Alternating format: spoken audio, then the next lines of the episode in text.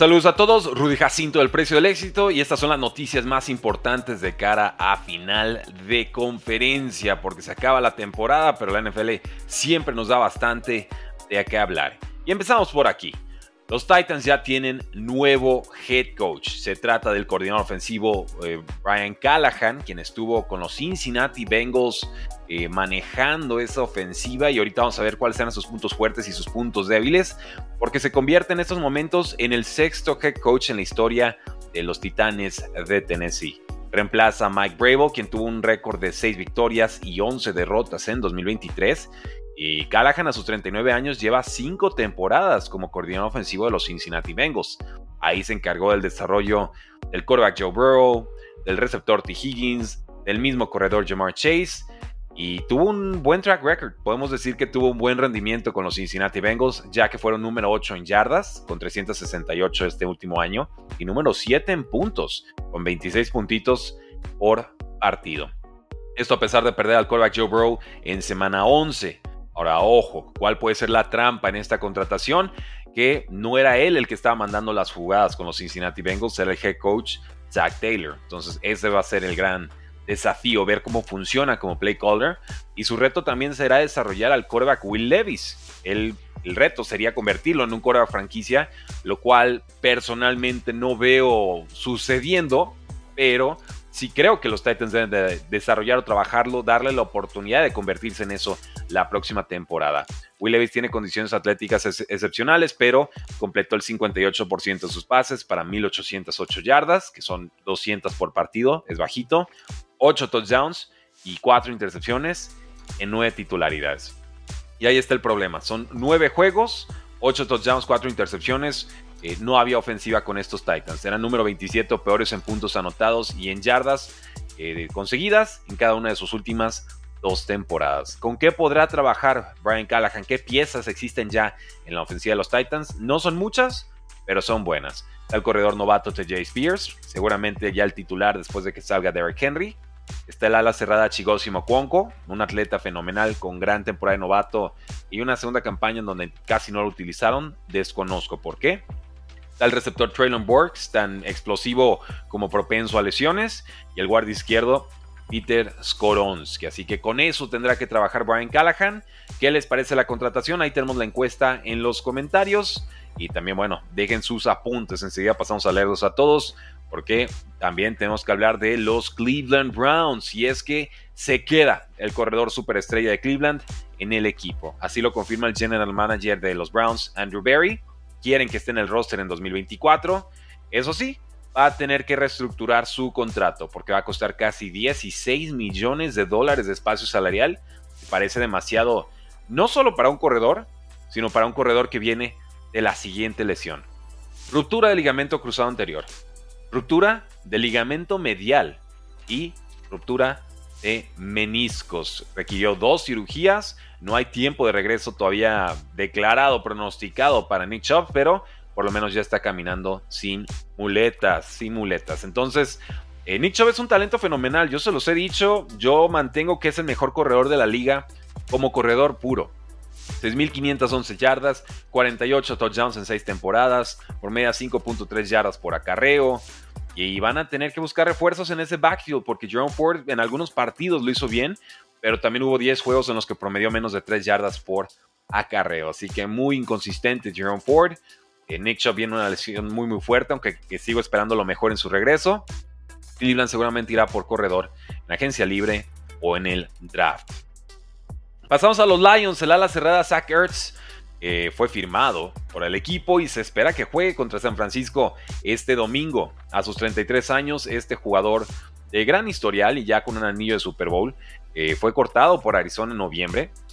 Lleva todo este tiempo como agente libre y Ertz atrapó 27 pases para 187 yardas y un touchdown en 7 titularidades con Arizona, que siendo un receptor bastante, bastante confiable, que de hecho ya se enfrentó a San Francisco esta temporada y consiguió sus 40-50 yardas, que serían muy bienvenidas en este duelo del domingo.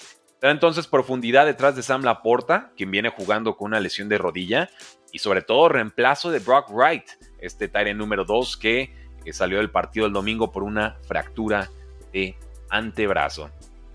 En actualizaciones contractuales, sepan que Ian Rappaport reporta que los Packers y Jordan Love esperan conseguir una extensión de contrato masiva en este offseason. ¿Cuánto es masivo? Yo me imagino que son 45 millones de dólares plus por temporada. Y es que Jordan Love va a cobrar apenas 11 millones esta próxima temporada. Eso es lo que dice su contrato, eh, su último año de contrato. De hecho, el offseason pasado firmaron una extensión de contrato precisamente para que eh, tuvieran más tiempo para evaluar tanto Jordan Love a los Packers como los Packers a Jordan Love. Creo que esta extensión es más que merecida. Con los Buccaneers, sepan que tanto Tampa Bay como Baker Mayfield, quien se convierte en agente libre, tienen interés mutuo en extender su relación, en conseguir una extensión de contrato a largo plazo. Pero los Bucaneros tampoco descartan aplicarle la etiqueta de jugador franquicia. Y aquí empiezan todos los efectos cascada.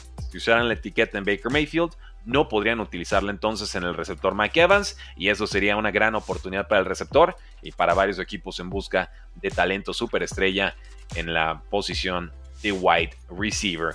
Y con los Cowboys, sepan que se espera una extensión de contrato con Dak Prescott, una extensión importante y es que Dak Prescott en el 2024 le estaría costando a los Cowboys casi 60 millones de dólares en bloqueo salarial, ¿no? En el espacio salarial.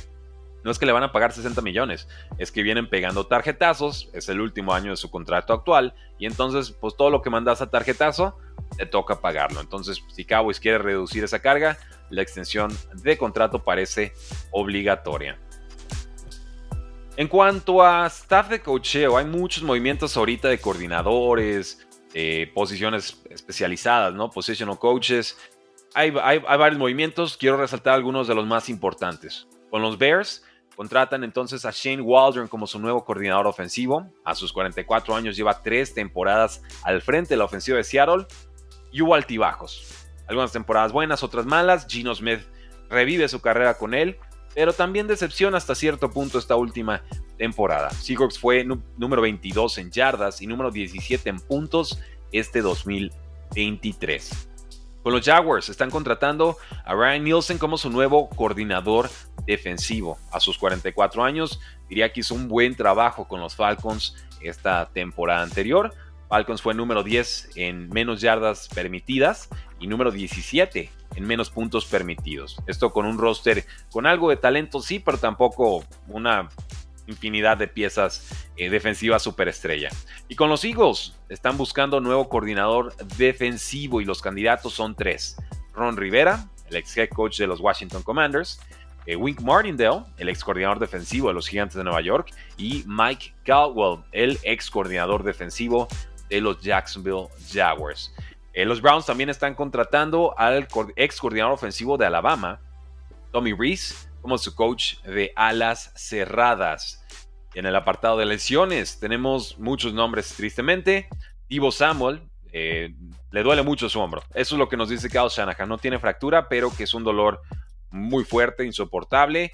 Y pues ese manejo, el dolor determinará si juega o no contra Detroit. Pero por lo menos sabemos que no hay daño estructural en el hombro, que no se dio ningún tipo de fractura. Y así lo confirma Adam Schefter. Es un 50-50, un volado para que juegue o no el domingo. Joe Thuney, quizás el mejor liniero de los Kansas City Chiefs, tiene una lesión de pectoral. Su estatus para el juego del domingo contra Baltimore no está nada claro. Eh, Jonah Jackson, el guardia izquierdo de los Detroit Lions, se sometió a cirugía por una eh, pequeña, dicen, ruptura de menisco y se espera que se pierda el juego, obviamente, el domingo.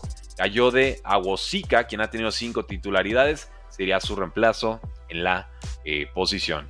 En últimas noticias, los Panthers contrataron al general manager Dave Morgan y ya están entrevistando por segunda vez a Dave Canales para su vacante de head coach. Los Chargers también están entrevistándose con Jim Harbaugh por segunda ocasión, así que aumentan los rumores de Jim Harbaugh a Los Ángeles.